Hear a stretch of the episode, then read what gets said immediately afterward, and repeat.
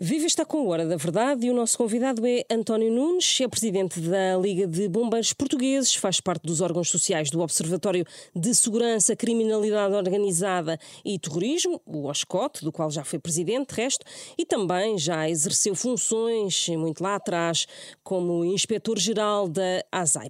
Comecemos, António Nunes, bem-vindo, pela prevenção dos incêndios. As notícias mais recentes desta semana dizem que o dispositivo especial de combate a incêndios rurais começou com menos meios aéreos do que no ano passado, apesar de as previsões apontarem para um verão mais quente, seco e propício a incêndios. Este é o novo normal com que temos que lidar.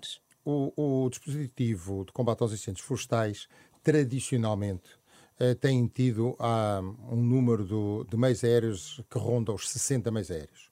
Já o ano passado, a Liga dos Meios Portugueses tinha dito que este ano dificilmente eh, nós vamos, iríamos ter o número de meios aéreos que porventura estariam eh, programados face, eh, na nossa opinião, a, duas situações. A primeira das quais tem a ver que o ano passado houve vários incêndios em países da Europa Central. Normalmente, os helicópteros que vinham para Portugal, para Espanha, para o sul de Espanha, mesmo para o sul de França, são helicópteros que vinham da Europa Central. Ora, havendo uh, uh, países em que ocorreram esses incêndios, até inclusivamente a Inglaterra, que uh, haveria um recrutamento desses meios para foram o combate. Desviados, foram desviados. Por outro lado, havendo escassez de meios, a oferta da, da lei de, de, de mercado, os preços iriam subir portanto, os concursos públicos serem feitos aos valores que se calculavam ser de 2022 ou de anos anteriores, naturalmente queriam ficar desertos. E assim aconteceu.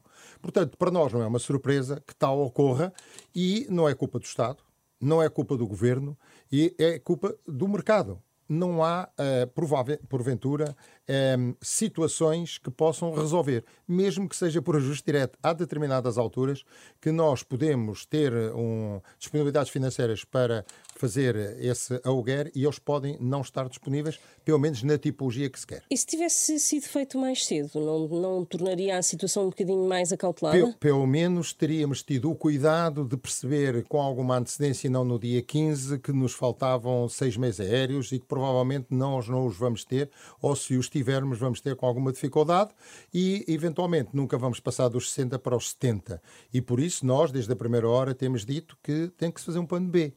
Ou seja, se eu tenho uma informação, como foi dita pelo Ministério da Administração Interna e até por algumas entidades eh, científicas, como seja o IPMA, a dizer que provavelmente nós vamos ter um, um, um, verão mais rigoroso e com as alterações climáticas, teremos dias em que as condições atmosféricas e meteorológicas são muito adversas para o, estado da floresta que nós temos, então nós temos que ter uma alternativa. A nossa alternativa uh, é aumentar a capacidade dos meios terrestres com esta finalidade.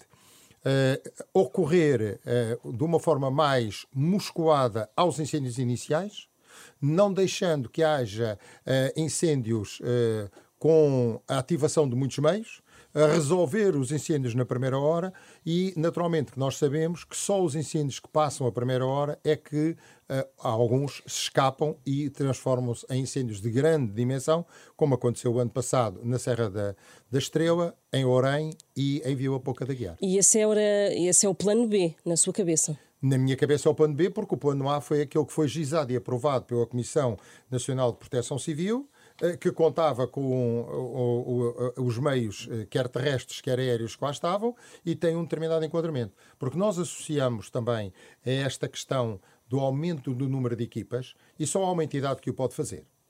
São os bombeiros e os bombeiros voluntários. Por uma razão simples. Se nós formos consultar o documento, eh, as outras entidades que combatem os incêndios florestais já estão na sua máxima força estão esgotadas, não há uhum. mais. Uh, uh, porque já estão na sua plenitude. Uhum. Os bombeiros uh, ainda têm capacidade de reserva. Portanto, nós temos que mobilizar antecipadamente, porque também temos que encontrar soluções para que eles possam estar disponíveis. E, por outro lado, criar um sistema de grande mobilidade. Isto é, nós não podemos ter os bombeiros, por exemplo, concentrados no Distrito de Lisboa, quando nós sabemos que o risco principal do ponto de vista do desenvolvimento dos grandes interior. incêndios é na zona do interior. E, portanto, em dias em que as condições meteorológicas e atmosféricas sejam previsivelmente adversas, nós temos que fazer a, a mobilização desses meios para os conselhos e para os distritos onde eles são necessários, exatamente para atuar numa primeira intervenção de uma forma musculada e resolver os incêndios, se assim for possível, todos uh, na primeira hora. E, e, quem é que tomaria essa decisão e onde é que seriam colocados esses, uh, esses bombeiros? A, a, decisão tem que ser tomada pela Autoridade Nacional de Emergência e Proteção Civil, que é quem tem a responsabilidade da mobilização dos meios para combate aos incêndios florestais. Naturalmente que nós temos aqui que uh, envolver uh, o Ministério da Administração Interna. Uh, porquê? Porque haverá, eh, porventura, alguns ajustamentos até do ponto de vista financeiro que vão ter que ser encontrados, uhum. porque eu não tenho a certeza absoluta que a disponibilidade financeira que existe para o combate aos incêndios, anunciada de cerca de 52 milhões de euros, seja uh, suficiente para uh, um, um, um verão diferente, como nos anunciam.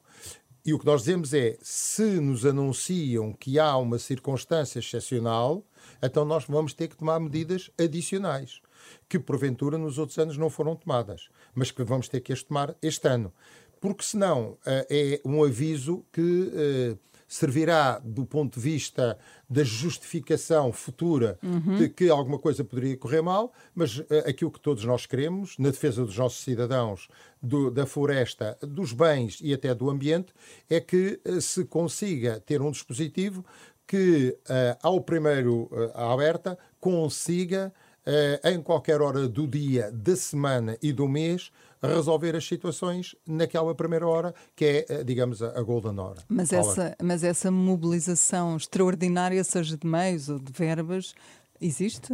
Bom, eu não sei se existe. A nossa disponibilidade da Liga dos Bombeiros Portugueses é sentar-nos à mesa com a autoridade e ajudar a construir o sistema. Uh, nós uh, uh, entendemos, já fizemos várias propostas de melhoria e foram aceites na diretiva do DECIR 2023 que está em curso. Há várias, há várias fórmulas de o fazer. nós temos capacidade operacional para o fazer. É evidente que nós gostaríamos de ter meios mais modernos que não temos. É preciso não esquecermos que os bombeiros têm cerca de 1.200 viaturas com mais de 35 anos de, de, de idade. Temos vindo a chamar a atenção disso. Uh, apresentámos já vários projetos para a melhoria dessas situações. Um, de facto, nós temos um excelente diálogo com o Ministério da Administração Interna. Uh, temos um bom diálogo com a Autoridade Nacional de Emergência da Proteção Civil, mas as consequências do diálogo uh, não têm sido aquelas que nós gostaríamos que viesse a acontecer, designadamente na dotação dos meios uh, e, e nestas situações em que é preciso sentar-nos à mesa e tentar encontrar soluções alternativas, também ainda não surgiram e uh, já fizemos essa proposta pública, uh, também já o comunicámos ao Ministério da Administração Interna. Se o entenderem que nós somos úteis, cá estaremos. E o diálogo com o Governo, sobretudo com este novo Ministro, José Luís Carneiro, nesse sentido, uh, tem sido melhor? Tem havido algum tipo de garantias que não foram dadas antes? Eu disse que o diálogo com o Ministro da Administração Interna e com o Ministério da Administração Interna é excelente, com o Governo é excelente nós no Ministério da Saúde temos conseguido avanços muito significativos. Com o Ministério da Administração Interna temos promessas de que esses avanços serão feitos.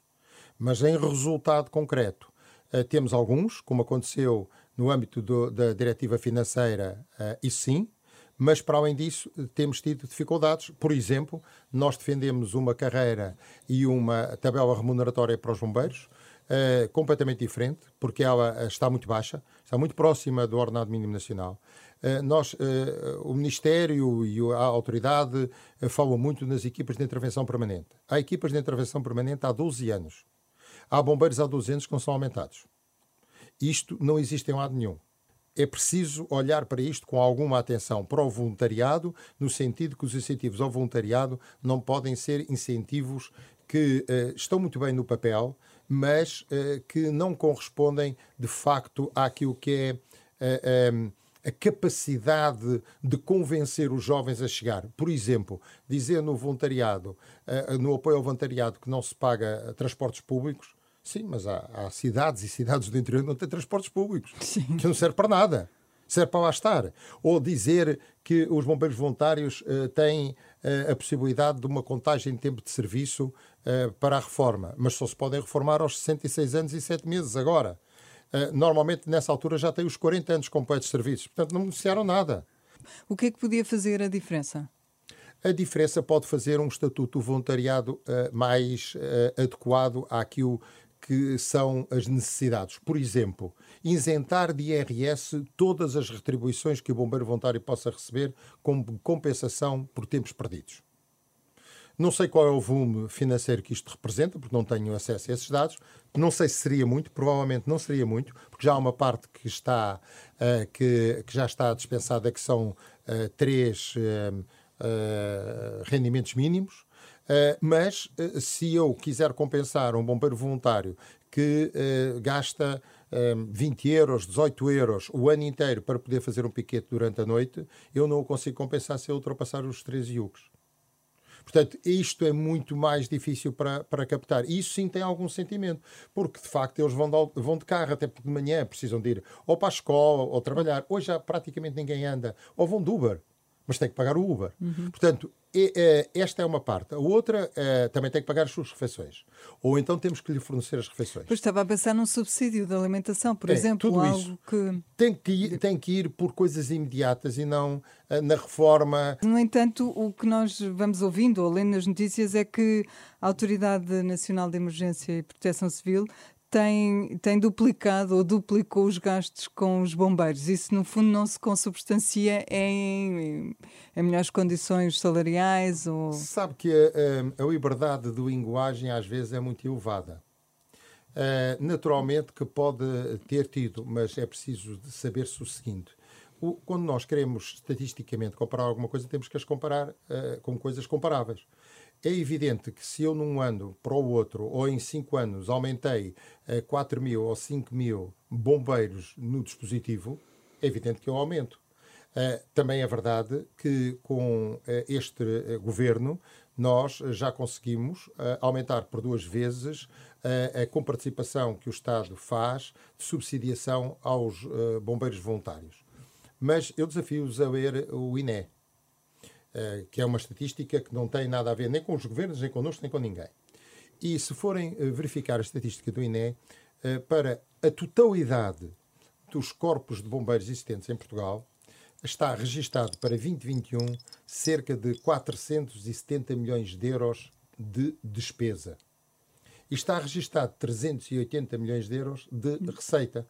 Portanto, faltam cerca de 80 a 90 milhões de euros e, portanto, o dinheiro que, que dizem que aplicam é insuficiente. O que quer dizer que há de haver um momento mais lá à frente, certamente eh, não no nosso tempo eh, corrente, que eh, algum governo vai ter que obter estes 100 milhões de euros. Gostava de passar para os problemas relacionados com os incêndios no terreno. Uh, o ano passado tivemos uh, problemas com o Ciresp, que foi, foram uh, visíveis e denunciados até pelos bombeiros. É um dos problemas recorrentes. confia que o Ciresp, em 2023, nos eventuais incêndios que tenhamos mais, mais graves, que não vai dar problemas como em 2022. Isso Quer dizer, que garantias é que podem haver se houve uh, um reforço de, de, de, das comunicações uh, no terreno? Uh, o, o, que é que foi feito ou o que é que não foi feito? E o, o que é que podemos ter? Nós temos que acreditar naquilo que são as afirmações de princípio, os investimentos que foram anunciados. Um, eu julgo que o Ciresp, desde 2017, tem melhorado muito a questão, muitas das vezes, é um, da um, capacidade que possa haver, momentaneamente, para as suas mobilizações. Houve alguns problemas o ano passado uh, que têm a ver com o seguinte. Uh, para além de, da rede uh, estrutural que existe, o Ciresp utiliza muito uma rede conjuntural. Isto é, a colocação de algumas antenas móveis em determinados locais onde as ocorrências estão a acontecer. E o ano passado o que se verificou, hum, pronto, mas isso acontece, foi a retirada dessas antenas uh, uh, de pontos uh, que eram estratégicos antes de algumas operações. terem completas. E, portanto, sentiu-se isso. Porquê? Um, muitas das vezes há aqui uma. A, informação não flui adequadamente e uh, em zonas contíguas que têm, por exemplo, a influência num distrito para o outro, que aconteceu o ano passado, foi, por exemplo, na zona de Santarém, que as antenas estavam em Santarém e o, o, havia incêndios em Leiria e, portanto, estavam a beneficiar da rede de Santarém. Quando Santarém desmobilizou, não houve essa percepção de que a Leiria precisava. Não se perguntou. Aprendeu-se com esses erros? Eu acho que se aprendeu.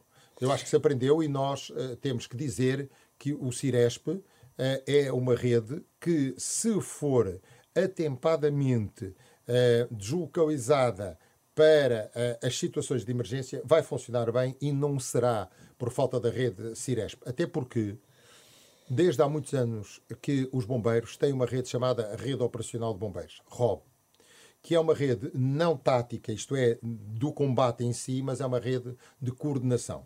E, portanto, há sempre meios alternativos que podem ser utilizados e que, se houver um bom planeamento de comunicações, o que é que pode faltar nos bombeiros? Certamente falta, que não falta, por exemplo, nas forças de segurança nas Forças Armadas. São especialistas em comunicações.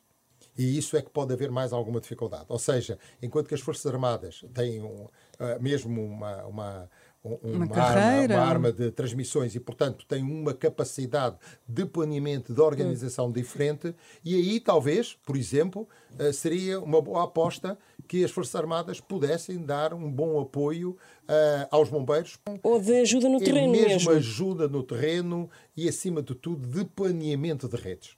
Nós precisamos ter a certeza absoluta que nos locais onde ocorre um, um, um incêndio e que esse incêndio poderá uh, ter, uh, ser alargado a uma vasta área e poderá haver necessidades de uma intervenção, muitas das vezes de um lado e do outro de uma encosta de uma serra, que a capacidade de interligação entre os meios seja necessária. O Ciresp tem garantido isso, tem capacidade para o fazer e, portanto, eu acho que este ano não será um, um ponto.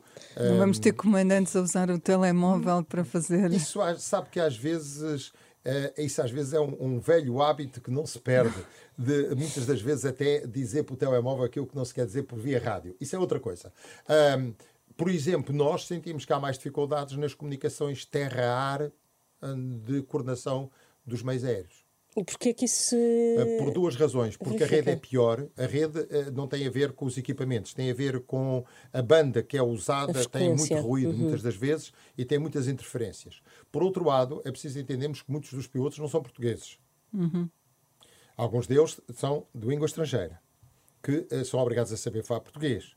Mas sabemos que às vezes não é bem o português. Portanto, há mais problemas na interrogação terra-ar do que propriamente na rede Ciresp. Eu diria que a rede Ciresp, hoje, do nosso ponto de vista, pelo menos da Liga dos Bombeiros Portugueses, é uma rede confiável.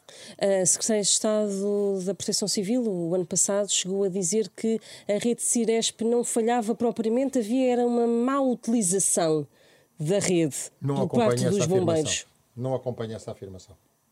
De todo aquilo de que falava há pouco, de os bombeiros não terem uh, conhecimentos sobre comunicações e terem algumas dificuldades. São utilizadores. Todos os bombeiros sabem utilizar um, uma, uma, uma, rede rádio, uh, até faz parte da formação, de, até inicial, portanto, não, não é por aí. A questão, às vezes, é. Uh, eh, um, a situação, muitas vezes, que pode acontecer é. Alguns casos, e isso, ouvindo a rede rádio, às vezes nota-se, que há uh, em situações em que há casas em perigo, em que há pessoas em perigo, em que às vezes houve acidentes com viaturas, quer da, da população, quer dos bombeiros, há aí uma emoção e uma carga emocional no, no, na, na, na, rede, no canal, às vezes muito forte. E, e, e muitas das vezes essa ansiedade eh, quase que não permite que outro entrevenha para poder responder, porque a ansiedade é, é, é muito grande. Isso é normal, não, não, em todas as redes isso acontece. Carga sobre a, a má utilização, eh, eu diria que pode acontecer num caso ou outro, mas aí eh, o que nós temos que dizer é o seguinte Portugal fez elevadíssimos investimentos na rede Ciresp, uhum. muitos milhões de euros, para garantir exatamente que não há saturação de rede. Uhum. E, portanto, não pode haver saturação de rede. Portanto, eh, eu acho que se há uma saturação de rede é porque não há um número de canais suficientes. E, portanto, temos de deslocar mais antenas móveis para lá, que é aquilo que se faz um reforço na rede telemóvel, exatamente igual. Ah, e existe essa rede de, de antenas? Sim, sim, foi de... aquilo que eu disse há pouco, que é sim. conjuntural. Sim, uh, mas foram aumentadas? Foram aumentadas, uhum. há possibilidades de o fazer, e há sempre uma comunicação que é cara, que se evita sempre, que é a comunicação via satélite e a interligação de células via satélite. O que é que mudou na vida dos bombeiros desde 2017, quando houve aquelas mortes? Mudou efetivamente alguma coisa? Mudou. Hum, eu acho que, que, que mudou, hum, mudou. Digamos que há dois aspectos que, que nós eh, temos que entender. Um deles foi que apareceram muito mais atores no terreno. E eh, nós, eh, a Liga dos Bombeiros Portugueses, somos eh, absolutamente contra esse aspecto. É, é que atores é que se está a referir? Políticos? Estou a dizer que eu hum. hoje, num teatro de operações, em vez de ter bombeiros, tenho bombeiros, sapadores florestais de três categorias distintas, o EPS, Força Especial de Proteção Civil, Forças Armadas, tudo o que, está, que possa aparecer. E isso. Uh, é gente a mais. Pode não ser gente a mais, são entidades a mais.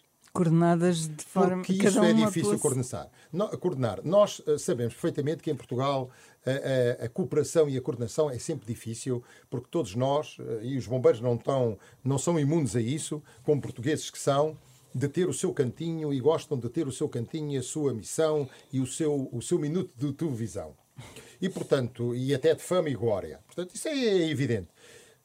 Quando nós estamos todos hum, numa situação uh, em conjunto, nós somos defensores de que a criação de agências de, eh, de combate uh, só podem ser feitas na nossa perspectiva de complementaridade.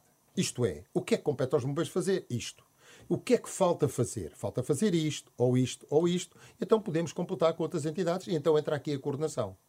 Quando nós vemos no mesmo teatro de operações, na mesma frente de fogo, viaturas encarnadas, viaturas verdes e viaturas amarelas exatamente iguais, produzidas no mesmo fornecedor, alguma coisa está errada. E portanto isto é concorrência. Há uma deriva perigosa de tentar incorporar em Portugal o, o experiências hum, estrangeiras, principalmente vindas dos Estados Unidos, do Canadá, do Chile e da Austrália. O nosso território, a nossa interligação e interface meio urbano, meio florestal, não se coaduna com essas técnicas, na nossa opinião. É evidente que especialistas dirão que se coaduna. Nós dizemos que não. E porquê? Eu, numa zona como é o Distrito do Porto, se tiver um incêndio florestal com meia hora de duração, com uma velocidade de vento de 40 a 50 km, a minha probabilidade de uma ou duas habitações estar no caminho é imediata. Eu, nos Estados Unidos, posso ter duas horas ou 12 horas de queima de floresta que não tenho à casa nenhuma. Nós não podemos ter essa, essa interpretação que. é uma interpretação da... que a AGIF tem, por exemplo. Pois, já disse. Então eu escusei de dizer o nome. Assim eu estou eu, uh, e o IBAD de dizer o nome. É, é, é e tem dito isso a Tiago Oliveira? Eu já, eu já, disse ao Sr. Presidente, vou aqui cometer uma inconfidência ao Sr. Presidente Tiago Oliveira, até já lhe disse que por onde ele passou agora, já eu lá passei há 30 anos. E recomendei nessa altura que não se fizesse. Portanto, não é novidade para nós. Portanto, a incorporação da, da, da zona florestal e separar a floresta da habitação, reservando aos bombeiros o combate ao edificado, ao periurbano e dando aos, aos sapadores bombeiros, sejam eles quais forem, o combate florestal, pode funcionar em alguns sítios, mas noutros não funciona. Vamos então avançar. Um, já foi presidente do, do OSCOT e ainda faz parte dos órgãos sociais. Agora temos um caso que envolve o ministro João Galamba, um computador do Estado e as secretas. Acha, acha que foi legítima a atuação do SIS neste caso? Nós temos que olhar para as situações com fotografias, como se fosse uma radiografia. Nós temos que olhar ao momento e, uh, uh, e, e não ao filme, porque nós hoje estamos a ver um filme, mas uh, naquele dia, àquela hora, estamos a ver uma radiografia. Eu não sei o que é que foi transmitido ao CIS. Uma coisa eu tenho, e posso testemunhar, é que conheço o senhor diretor do Serviço de Informações de Segurança e é um excelente profissional. não tenho dúvida nenhuma disso. Que se ele tomou aquela atitude é porque as informações que ele tinha naquele momento, em consciência, o de, determinavam que tomasse uma qualquer atitude. Se ela foi correta ou incorreta, isso compete-lhe ele dizer.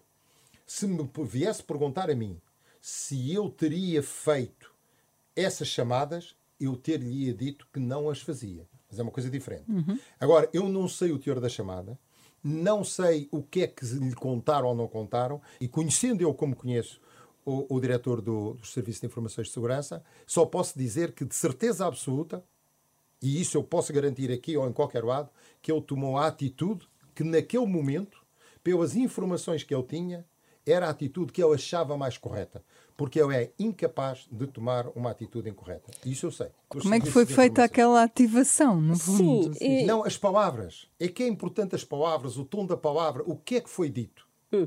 E, e por quem é que foi dito e por quem é que foi pedido? Sabe que isso é pouco importante, porque repare, eu não valorizo muito isso, porque eu tenho o um entendimento que se alguém uh, do gabinete uh, ministerial qualquer em nome desse gabinete faz uma chamada, eu tenho que a tomar como boa. Eh, eu, eh, se um adjunto do Gabinete do Ministro da Administração Interna me telefonar a pedir alguma coisa, eu não vou pôr em dúvida de que ele está eh, autorizado a que o possa fazer, porque senão nós perdemos a confiança entre instituições. No seu entender, uh, tem-se falado muito em uh, eventuais exonerações ao nível de, de, de, do SIS e até mais acima do CIRP. Uh, considera que isso não faz sentido neste momento à boleia deste caso? Fará sentido se eu souber o que é que foi dito. Se eu souber que uh, a, a, a, informação transmitida não era suficientemente forte para eu tomar aquelas atitudes, tem que haver uma responsabilidade política, mesmo que ela tecnicamente seja razoável. Por exemplo, faz diferença ser um roubo ou não ser um roubo? faz diferença saber se aquele ser eh, transmitido se como... aquele equipamento que se estava em, em, em, observação teria ou não teria matéria classificada. Para mim, essa que faz a grande diferença. O governo garante que sim, que, que tem. Pois não sei. É preciso garantir, eh, mas é preciso, mas, como sabe, a matéria classificada anteriormente tem que ser classificada, não é a posteriori. Portanto, eh, vamos ver. E se a, a, matéria é classificada, então eh, quem tem acesso ao computador tem que estar devidamente uh, credenciado. credenciado. Eu já tive credenciação nato e hoje não tenho. E, portanto, não posso olhar para documentos secretos ou muito secretos. Portanto, quando se classifica um documento, tem que saber o que é que se faz sobre o documento. Portanto, isto não é tão linear assim. Uh, sobre responsabilidades políticas, uh, de uma forma geral, em Portugal, nós assumimos pouca responsabilidade política. E este é um caso evidente? Não sei se é um caso evidente, sei que é por tradição. Uh, outros países. Olha, eu lembro-me e vou retratar um caso muito simples. Uh, eu era diretor-geral de aviação e, na altura, um, ministro dos Transportes uh, de um país nórdico, não consigo agora situar se Suécia, se Noruega, um, ia a 105 a hora numa estrada que só podia, como limite, 100 a hora. Foi denunciada nos jornais e pediu admissão. Isso é impensável nos países do sul da Europa. Uh, temos uma condescendência pelo erro maior do que os países do norte da Europa e isso, por isso é que também há os países do Norte e os países do Sul, os países ricos e os países pobres. Nós às vezes é que nos confundimos com eles. Está terminado este Hora da Verdade. O nosso convidado foi eh, António Nunes. Ele é uh, presidente da Liga dos Bombeiros Portugueses e também faz parte dos órgãos sociais do OSCOT, o Observatório de Segurança, Criminalidade Organizada e Terrorismo. Regressamos na próxima semana.